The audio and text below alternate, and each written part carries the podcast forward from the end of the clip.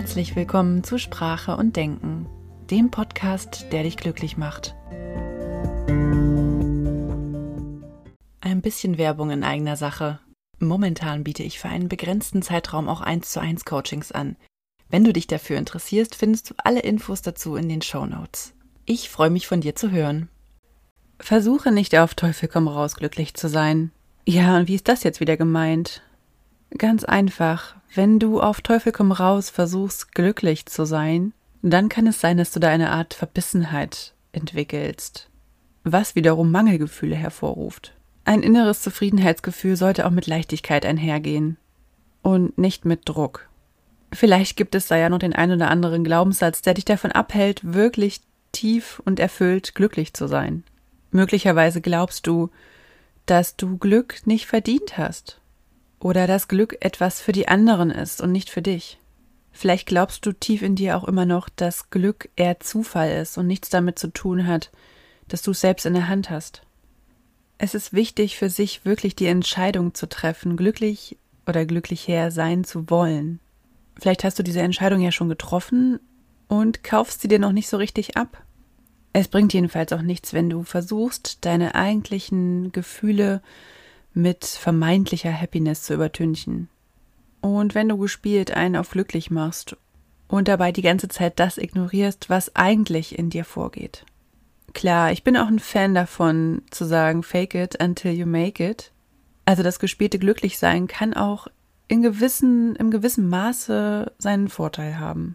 Es sollte nur nicht normal werden. Wenn du deine eigentlichen Gefühle ignorierst, dann werden sie immer größer und wollen immer mehr Aufmerksamkeit. Auf der anderen Seite bringt es auch nichts, andere damit zu nerven, dass diese immer glücklich sein sollen.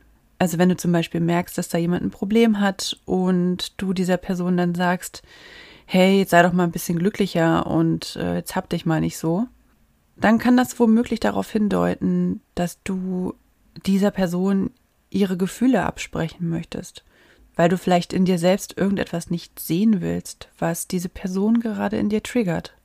Also mal angenommen, eine Freundin hat Liebeskummer. Sie erzählt dir davon und du tust das Ganze dann ab mit, ja, aber versuch das doch mal aus der positiven Sichtweise zu sehen. Das kann auch ganz schön schmerzvoll sein. Also ja, klar bin ich ein Freund davon, Dinge positiv zu sehen oder in einen positiven Rahmen zu packen.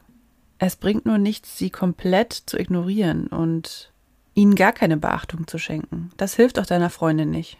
Und überleg doch mal, wie es dir geht, wenn du wirklich gerade ein Thema hast, was nicht so einfach zu lösen ist.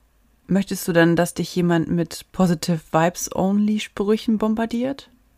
Oder willst du vielleicht einfach mal Raum haben, um deine Gefühle auch mal rauslassen zu können? Und auch hier ist es wichtig, das richtige Maß zu finden. Also sich nur in solchen Gefühlen des Leids zu suhlen, ist natürlich auch nicht förderlich. Also wie bei jedem Thema ist hier das Maß entscheidend. Aber nur positive Gefühle haben zu wollen, ohne dass die negativen in Anführungsstrichen ähm, überhaupt ihre Daseinsberechtigung finden dürfen, das kann für dich sehr, sehr schädlich sein. Und auch für andere. Wenn du nicht anfängst, dich mit bestimmten Gefühlen auseinanderzusetzen, die da so in dir sind und die vielleicht auch hervorgerufen werden durch, durch Freunde, die dann irgendwelche Themen ansprechen, dann kann es sein, dass diese Gefühle oder diese, diese Themen immer größer werden. Dein Körper will, dass du dich damit auseinandersetzt. Wenn du das ignorierst, kann das bedeuten, dass du deinem Körper damit auch Schaden anrichtest. Gefühle entstehen ja in bestimmten Regionen auch in unserem Körper, wo chemische Stoffe freigesetzt werden. Und wenn diese Gefühle, die in diesen Körperregionen entstehen, also zum Beispiel im Bauch oder im Hals oder im Herzen, wenn diese Gefühle dann ähm, ignoriert oder unterdrückt werden, dann macht das was mit uns. Und auch mit unserem Körper. Auch wenn das jetzt wie ESO Hokuspokus-Kram klingt für dich, behalt's doch einfach im Hinterkopf, dass Gefühle auch immer sich irgendwo in unserem Körper äußern. Und durch das Unterdrücken von Gefühlen, also das sagt das Wort ja schon, Druck, entsteht da halt ein bestimmter Druck im Körper. Und dieser Druck, der kann dann im schlimmsten Fall krank machen.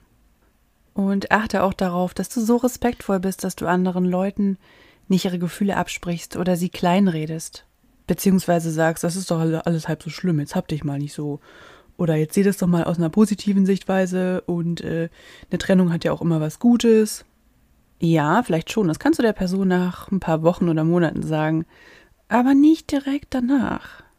Und auch für dich selbst. Niemand hat nur den ganzen Tag immer mega happy Lifestyle.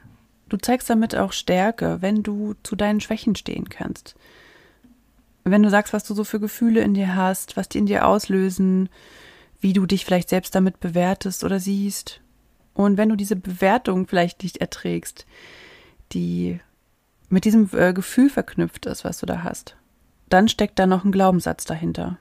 Zum Beispiel sowas wie das Gefühle zeigen schlecht ist. Wenn dir als Kind vielleicht gesagt wurde, jetzt sei mal nicht traurig, jetzt wein mal nicht so, komm, sei stark, du musst da jetzt durch, sei mal ein richtiger Mann oder sei mal ein großes Mädchen, dann hat das was mit uns gemacht und das tragen wir auch noch bis in unser Erwachsenenleben mit uns rum. Und dann wundern wir uns, warum wir keinen Zugang zu unseren Gefühlen haben.